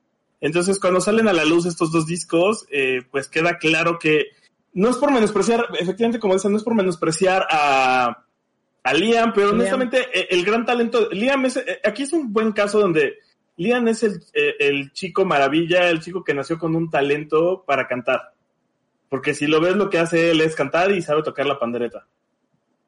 Cuando tú te fijas en, en, las tablas de, Noel Gallagher, a pesar de tener ciertas limitantes en cuanto a escritura, pues es un escritor, sabe tocar la guitarra, sabe tocar el violín, sabe tocar distintos instrumentos dentro de, la gama que existe y eso lo, vuelve un, un músico mucho más completo para entender cómo funciona todo, ¿no? Y, y, se nota mucho en los trabajos que ha hecho en estos discos. Ahora, el primer disco es un disco muy bueno que se desmarca mucho del sonido de Oasis. Eh, pude haber escogido alguna de esas canciones, ya las hemos puesto antes. Eh, creo que todo el disco yo siempre he pensado que cuando armas un disco es muy importante cómo empiezas y cómo terminas, las rolas que eliges para el inicio y para el final de cada disco.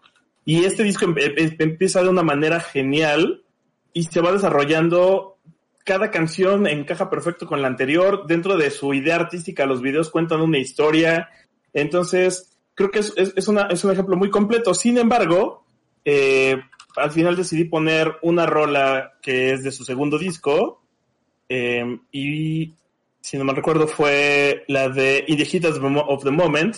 Ahora, elegí esta porque fue el primer sencillo con el cual liberó el segundo disco que es el Chasing Yesterdays, pero además porque In the Heat of the Moment, eh, además de que empieza, tiene este sonido rudo, tiene este sonido como sabrosón, como para ir en la carretera manejando con la puesta del sol detrás de ti. Eh, en el lado B de este sencillo se encuentra otra canción buenísima que estaba a punto de poner, que era Do the Damage que es como, el, mismo estribillo dice, hay oro en la ciudad y no sé si sea suficiente para pagar la renta, pero hay que arriesgarnos. Es como esa rola que debes de tener escuchando cuando vas de camino a Las Vegas a apostar todo. Em, y lo dices por experiencia. Lo digo por experiencia, vale mucho la pena escucharlas. En el Chasing de como dato curioso, viene justo la rola que se llama The Mexican, que de hecho se refiere a la droga. Eh, aunque lo maneja como si fuera una chica. Y otra cosa importante justo de todo esto es que cada disco que ha lanzado se ha visto una evolución, como bien mencionaba eh, Mike, en el último disco juega más con, con, los ritmos electrónicos que con las, con las guitarras y el ritmo clásico del, primer disco.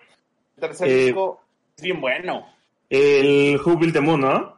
que empieza con Four Knocks, empieza con, un, empieza con una muy buena rola que es Four Knocks, de hecho de ahí era la otra canción que había puesto Matita que le había gustado que es It's a Beautiful World, y sí es, sí es un, sí es un disco que podrías decir que es más experimental dentro de los tres que ha lanzado. O sea, el primero es una, un rock más clásico, un, un rock que tiene baladas, que tiene, que tiene más guitarras, que tiene unos acordes más fuertes, que, que sí llega a sonar un poco, no a lo que hicieron con Oasis, sino a lo que hizo la, la, la categoría, ese género dentro de esa época. Eh, el segundo es donde empieza a, a buscar estos nuevos ritmos y a, y a hacer un, un rock más fuerte. Y luego llega justo eh, el Hubble the Moon con rolas como Fort Knox o Holy Mountain, que, juegan con, el, con estos eh, ritmos electrónicos y, sonidos mucho más sintéticos.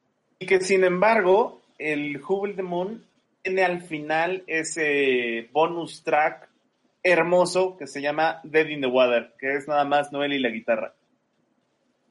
No busquen más. Y, un poco para cerrar, porque voy a volver a hablar de Oasis en el siguiente segmento y ahí es donde voy a hablar del cierre. Eh, justo liberaron un, un, sencillo que estaba oculto que era el de Don't Stop, que ya salió el mes pasado y lo pueden escuchar en Spotify.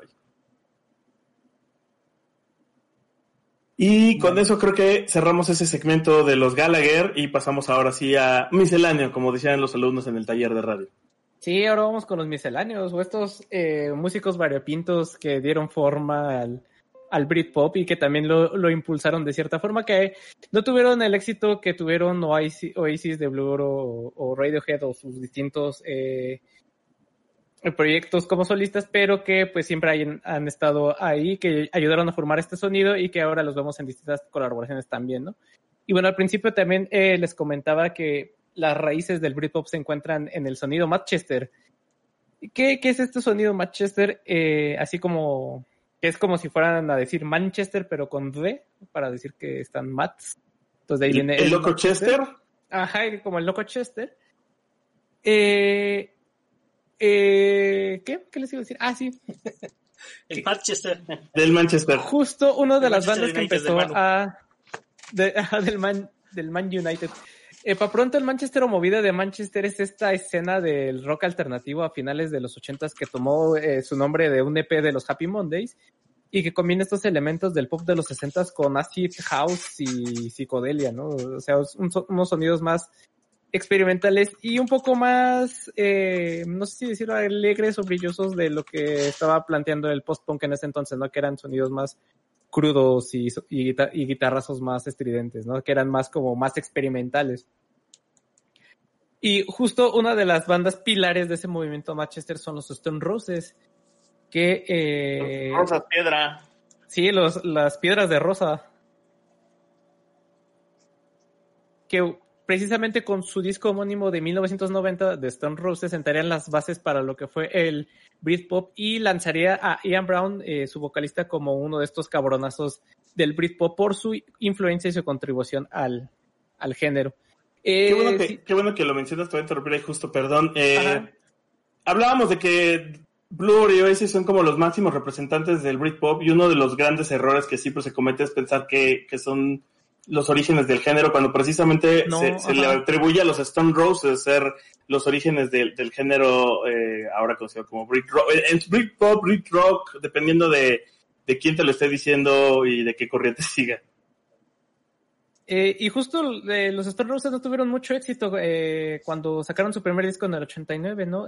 Pero poco a poco fueron agarrando raíces dentro de estos, dentro de los Gallagher, dentro de Damon Albarn, dentro de estas personalidades, estos cabronazos del Britpop, porque le comentaba a Cyrax que, por ejemplo, Oasis es de Manchester, incluso influencias como a los Chemical Brothers, que también son de esta misma ciudad. Y que es precisamente el primer disco de los Stone Roses que influenciaría a otro movimiento que es también pilar del Britpop, que es el baggy, que es un género de rock más bailable que se popularizó a principios de los 90 en Inglaterra y que se llama así porque pues, la gente usaba estos jeans baggy, ¿no? Ajá, bombachos. Estos pantalones bombachos que bien me quedan. Y justo, eh, ya comentaba eh, Cyrax cuando hablaba de Part Life, que Girls and Boys es esta versión muy, esta canción muy movida de, de Blur y que es el, precisamente el estilo baggy que adoptaría Blur en los, en sus inicios, ¿no? Y que bueno, ya después culminaría como hablamos con el cinta, que ya era más experimental y más eh, electrónico. Y pues, eh, las bandas posteriormente formadas en Manchester como Oasis o The Verve tomarían el sonido eh, ya más de no tanto del Baggy, sino ya más de, de Ian Brown y los Stone Roses, como sonido para hacer lo que después se considera el Britpop, ¿no? Que es este pilar que, del que ya discutíamos. Y la canción que voy a poner es precisamente del primer disco de los Stone Roses, que es Made of Stone, que es la canción que me hizo enamorarme de los Stone Roses y que viene en el álbum de 1989. Y como dato curioso, eh, la banda haría su debut en la televisión británica con en el late show, en el late night show de la BBC con esta canción, pero cuando estaban como a un minuto o minuto y medio de la canción se les fue la luz y Ian Brown se fue muy enojado por porque se fue la luz y ya no pudieron seguir tocando Made of Stone. Pero eh, sí, sí pueden, escuchen el primer disco de los Stone Roses. Eh, es un disco bastante eh, experimental, eh, bastante padre y muy, muy para entender de lo que estamos hablando y de por qué eh, más tarde teníamos estas bandas a los Oasis, a, a Blur, a The Verve y todas estas bandas que hicieron famoso el sonido Britpop, ¿no? Aquí está uno de los pilares sobre los cuales está sostenido el, el Britpop, que son los Stone Roses. el que ah, sigue, muchachos. Sí, así, ah, mira. Ah, qué bonito. Ah, mira tú. Qué, bonita historia de superación. No, espera, esa no era. Qué bonito, mijito. Bueno, pues yo, yo quería involucrar a tantas bandas como pudiera en un solo, en un solo track. Solo pude dos. Soy malo en eso. Mm. Pero justo qué bien que estábamos hablando de del shoegaze y el dream pop y otros géneros británicos porque alguna de las primeras bandas que se les terminó con como música shoegazing fue Lush, una banda que salió en 1987 en Londres, compuesta por Mickey Berenice, lo bien, y Emma Anderson, Steve Rippon en el bajo y Chris Ackland en la batería. Y bueno, luego reemplazaron a, al bajista por Phil King. Es, Lush es una banda que, que es... Creo que es una banda no tan conocida, al menos de este lado del charco. Creo que no tiene mucho renombre ni reconocimiento por acá. También la verdad es que tienen, creo que solo dos o tres discos y varios EPs. La, tocan este shoegaze muy bonito y por ahí del año de 1996 lanzaron un disco que se llama Love Life. Como Park Life, pero con amor. Love Life. después tiene una portada con unos cactos. En ese disco viene una canción que se llama Ciao. Con admiración al final. O Chao, ¿no? Chao. donde canta este Jarvis Cocker, de, de Pulp. Uh dueto con, con, la vocalista. Es una muy bonita canción. Está muy movida. Este disco definitivamente es Britpop. Ya saben, música movidita, como dice el buen Matita, música para bailar. Y pues también aprovechar para, creo que una parte importante de todo, toda esta escena musical alternativa noventera británica viene mucho de la mano del trabajo de disqueras que, que apostaban por bandas independientes, ¿no? Un poco de, pues toda la escena indie de ese entonces. Y una de estas disqueras era 4 donde estaba firmado Lush y otros actos divertidos como los Cocktail Twins, Dead Can Dance, Clan of los Pixies, Trovy Muses, This Mortal Coil, The Breeders, Cámara Oscura, TV de Radio y un montón más de, bandas.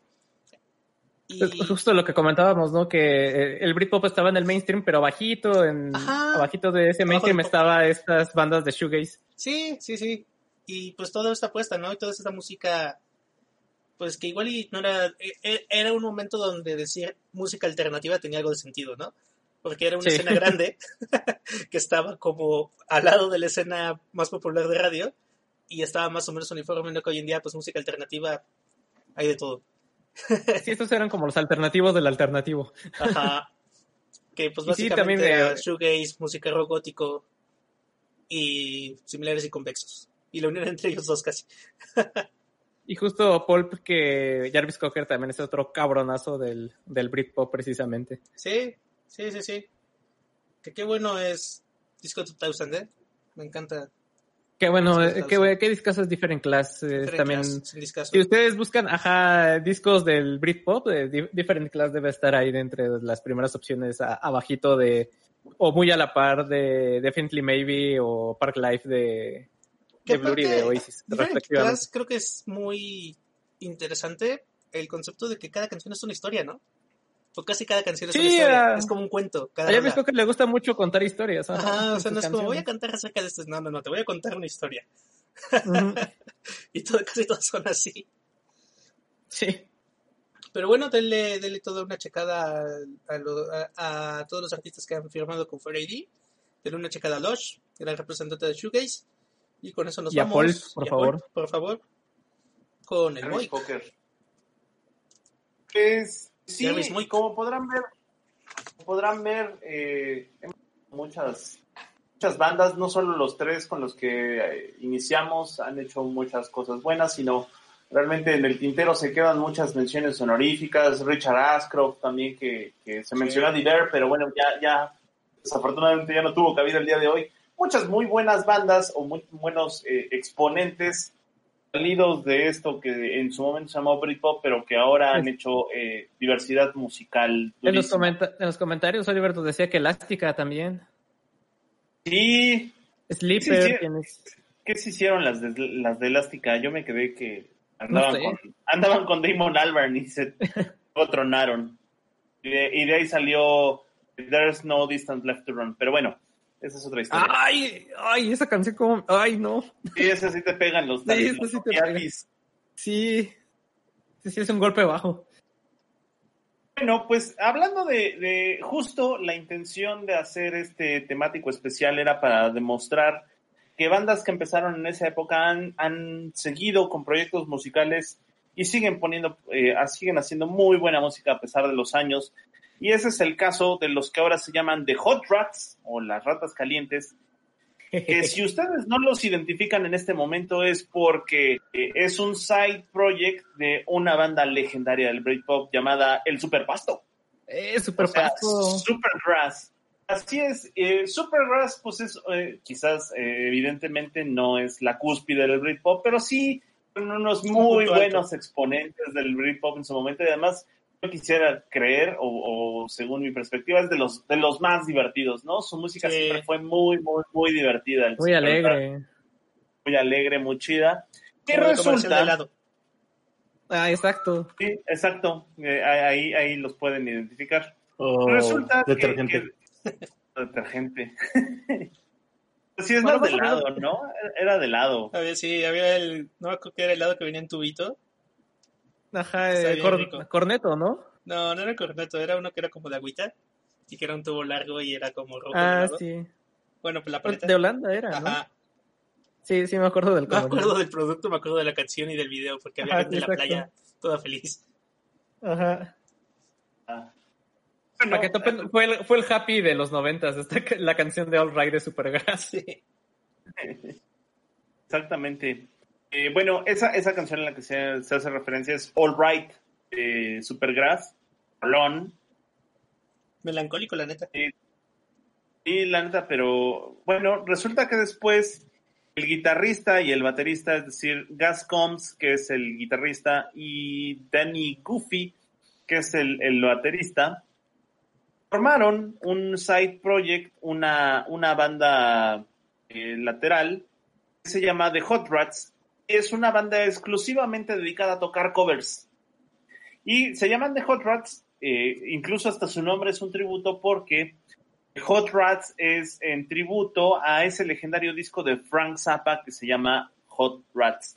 Nada más que pues para hacerlo corrido pues, pusieron The Hot Rats.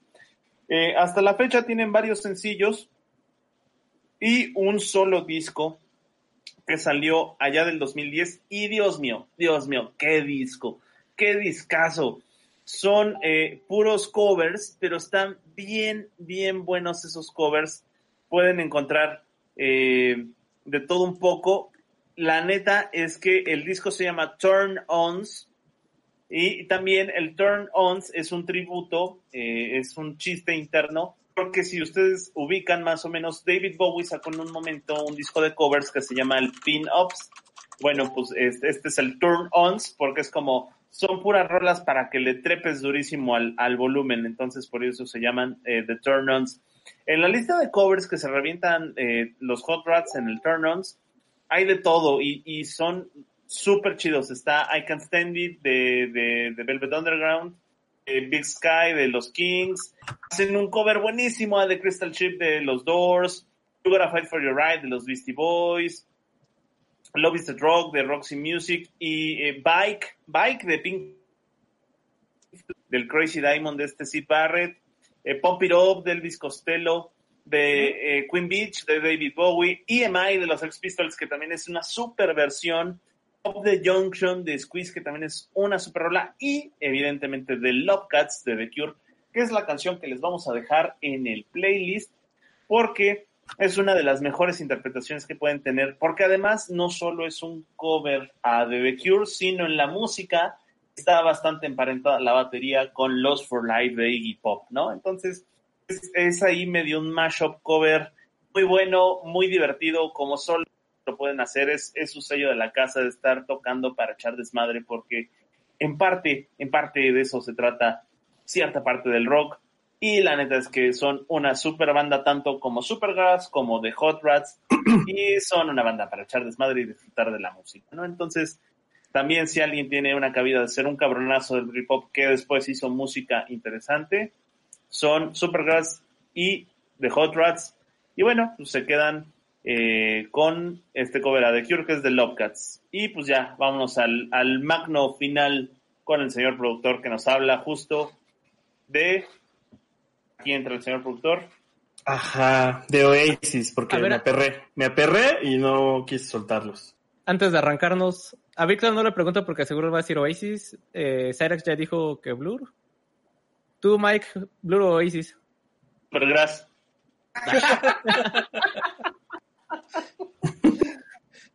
Ah, es que es que hay para todo, la neta. eh, A ver, no, Blur o Oasis, te, te está preguntando. no, no, no puedo decantarme porque hay una etapa de mi vida que es totalmente Oasis y hay otra etapa que es totalmente Blur.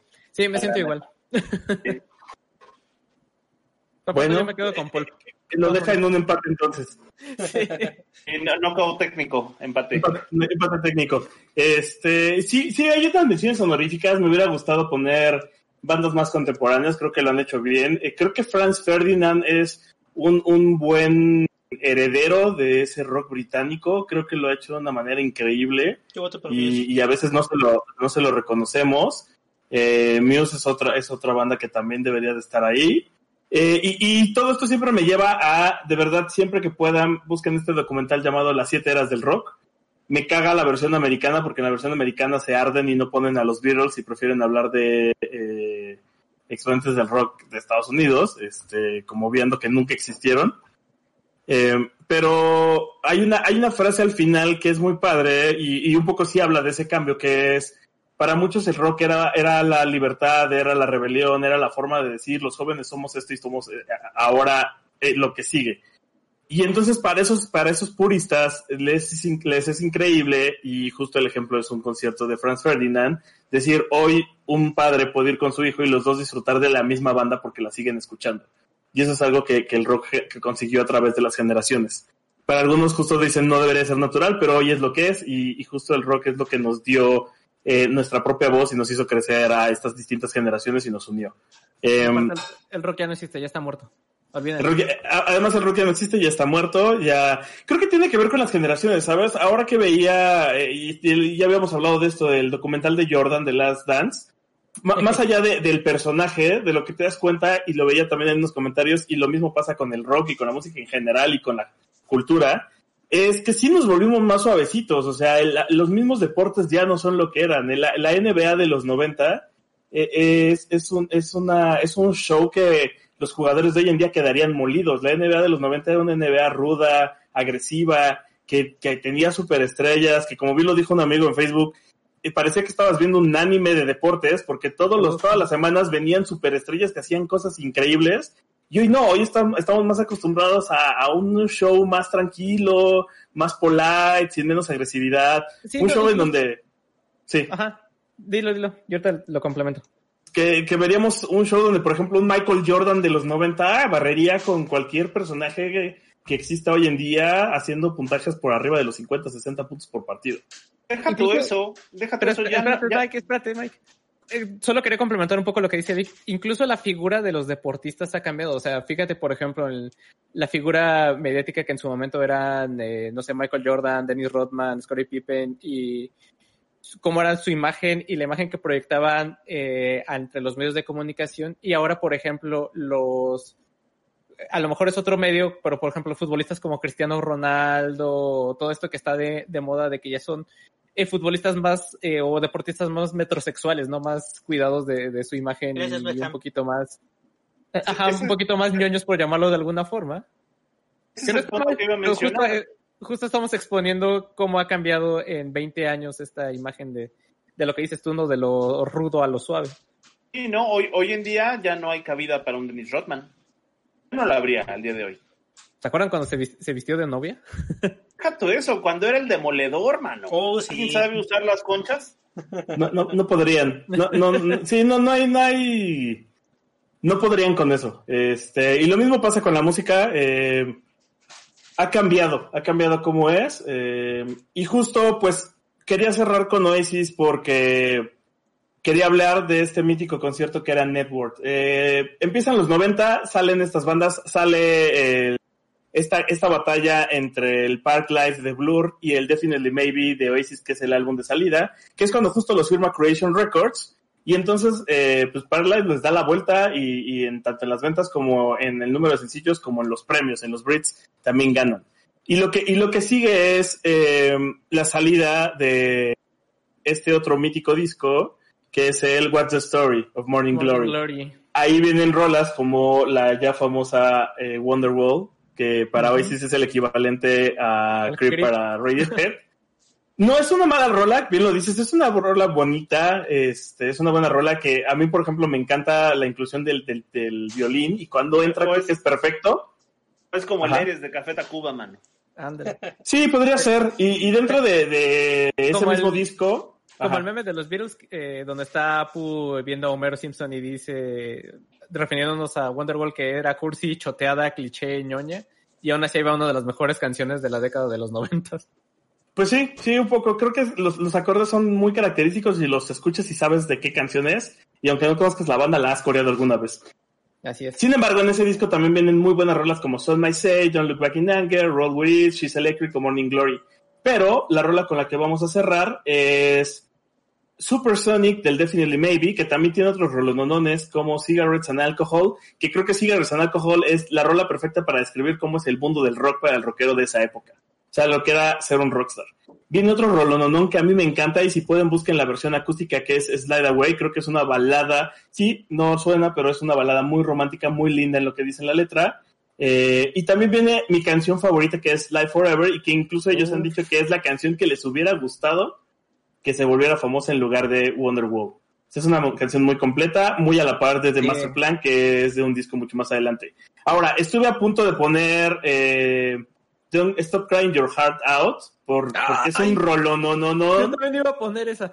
Estuve muy a punto de ponerlo de verdad, que viene en el Head in Chemistry. Eh, este, porque además, ¿cuántas películas no hemos visto donde la incluyen y siempre queda perfecta en los momentos en los que la ponen? Sin, sin, sin hablar tanto en el efecto mariposa, ese cierre de- del final de la película donde ponen Stop Crying Your Heart Out mientras él va arreglando todo, es lo que hace esa película una película no sencilla a un peliculón.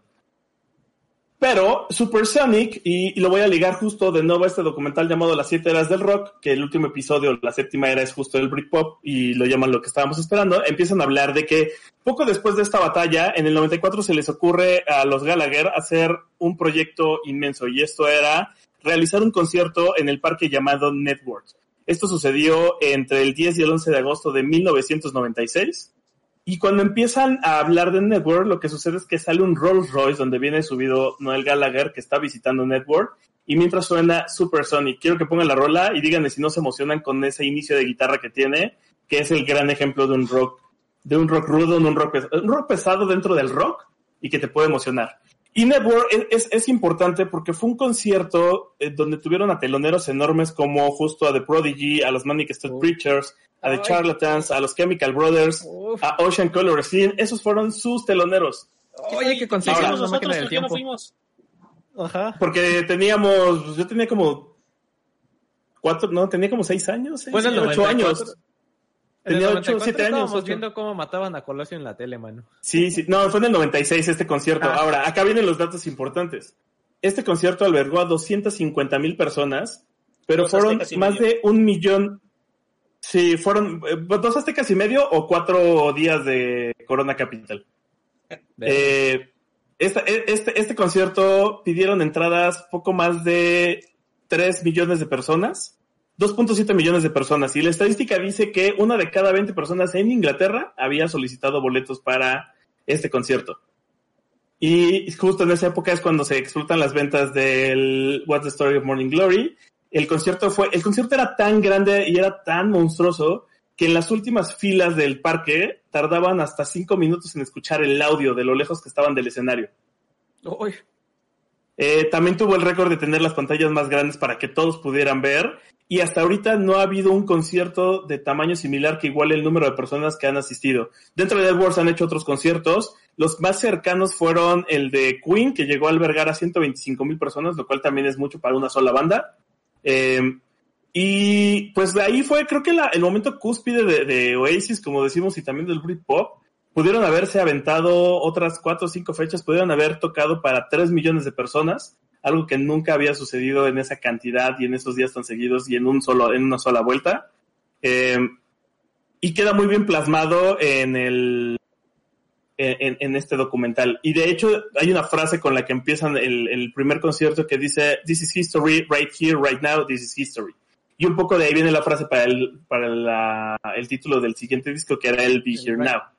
ah. Eh, y ya, pues justo aquí es donde dicen, tuvimos que haber dicho adiós, eh, pero siguieron, siguieron cosechando algunos, algo- algunos goles. La verdad es que sí tienen rolas muy buenas, aunque podría decir que hay, hay un momento, hay un Oasis antes de los 90, hay un pequeño descanso y cuando sale el Heading Chemistry, donde viene eh, esta de Stop Crying Your Heart Out o The Importance of Being Idle, es cuando como que tienen un segundo respiro y poco después de eso se separan. Eh, debo agradecer haber ido a su último concierto en la Ciudad de México, que de hecho unos meses después fue cuando se separaron. Y la verdad es que fue un conciertazo, eh, metían mucha emoción. Y pues ya nada más para cerrar esto, en el concierto de Network cerraron con I Am the Walrus, que es un cover que repiten Uy. muchas veces en muchas de sus presentaciones. Y pues Ah, nada. Solo, solo para complementar, eh, busquen, eh, digo, la versión de Supersonic, la del álbum es la versión apoteósica histórica que deja justo la cumbre del Britpop, pero busquen ustedes en, en Google Supersonic Acoustic con Noel Gallagher solito y van a encontrar una de las mejores versiones de esa canción. Ver. Otra Ah, vez y- tus palabras raras, Mike. Y, y por favor no sean esa persona que les gusta el cover de Wonderwall de Travis, porque a mí me da mucha hueva. Hay un cover de Wonderwall con Travis. Sí, y es muy famoso, ¿eh? Pero la verdad es que sí. Eh, aparte de que es una canción completamente distinta, híjole, el estilo de Travis en esa rola en específico no me encanta. Que Travis sí tiene buenos covers, pero ese no lo he escuchado, así es que no, no sabría decirte. Es mejor, de, de covers de, de covers de Wonderwall, es mejor el que hace Ryan Adams. Sí, sí, sí, también es famoso. De hecho, viene creo que en uno de los Rock Band. ¿El cover? Creo que sí. Por ahí. Y el cover de Travis de Baby One More Time, que también Travis es de esos pilares del... Bueno, no pilares, pero también pudo haber, pudimos haberlo haber puesto en, dentro de los cabronazos del Britpop. Y bueno, con eso nos vamos. Pues bueno, con eso nos vamos. Síganos en nuestras redes sociales. Ay, qué buen programa. Los TQM. Pónenos en nuestro Patreon. Va, sí, denos dinero, porfa. Estamos, estamos flaquitos y deberíamos de estar engordando porque cuarentena. Ayúdenos. Ayuda. Ayuda. En los comentarios, en los comentarios Sofía Castillón dice Viva Flans. Sí, dijo Vivo Flans. También Lorena MG nos mandó saludos. Ya, ya hemos puesto a Flans, ¿no? En alguno de, de donde hablamos de música de señoras. No me acuerdo si fue en el de las jefitas. Creo que sí. eh, de- Yo estoy seguro de haber puesto las mil y una Oh. noches en alguna ocasión. O no sé si pusimos los peces en el río, la versión de Flans. Ah, creo que sí. En el ¿No de es de. Pandora? No, ¿Es sí, de Pandora, sí. verdad? ¿O es de- No, es No, de Pandora. Tienes razón. Ajá. Es uno de esos dos. Eh, como sea, ya pondremos Flans en algo. Buscaremos un pretexto para poner Flans. Siempre lo hay. Y, y Cerex aventará su maroma para poner a The Prodigy. en- Ajá. Atari tienes Riot. Ajá. No, Slayer. no, es que en el 86 una de las de Flans estaba viendo la tele y tenía de Prodigy puesto. Del 86. de una Usaba vez. Prodigy Infinitum por, por eso. Sí, suena bien. Eh, eh, No, bueno, pues muchas, muchas gracias a todos. Despidámonos, muchachos, porque ya es tarde. Vaya amigos. Gracias a los que nos vieron. No- Nos solemos. Nos solemos. Bye. Bye. Bye.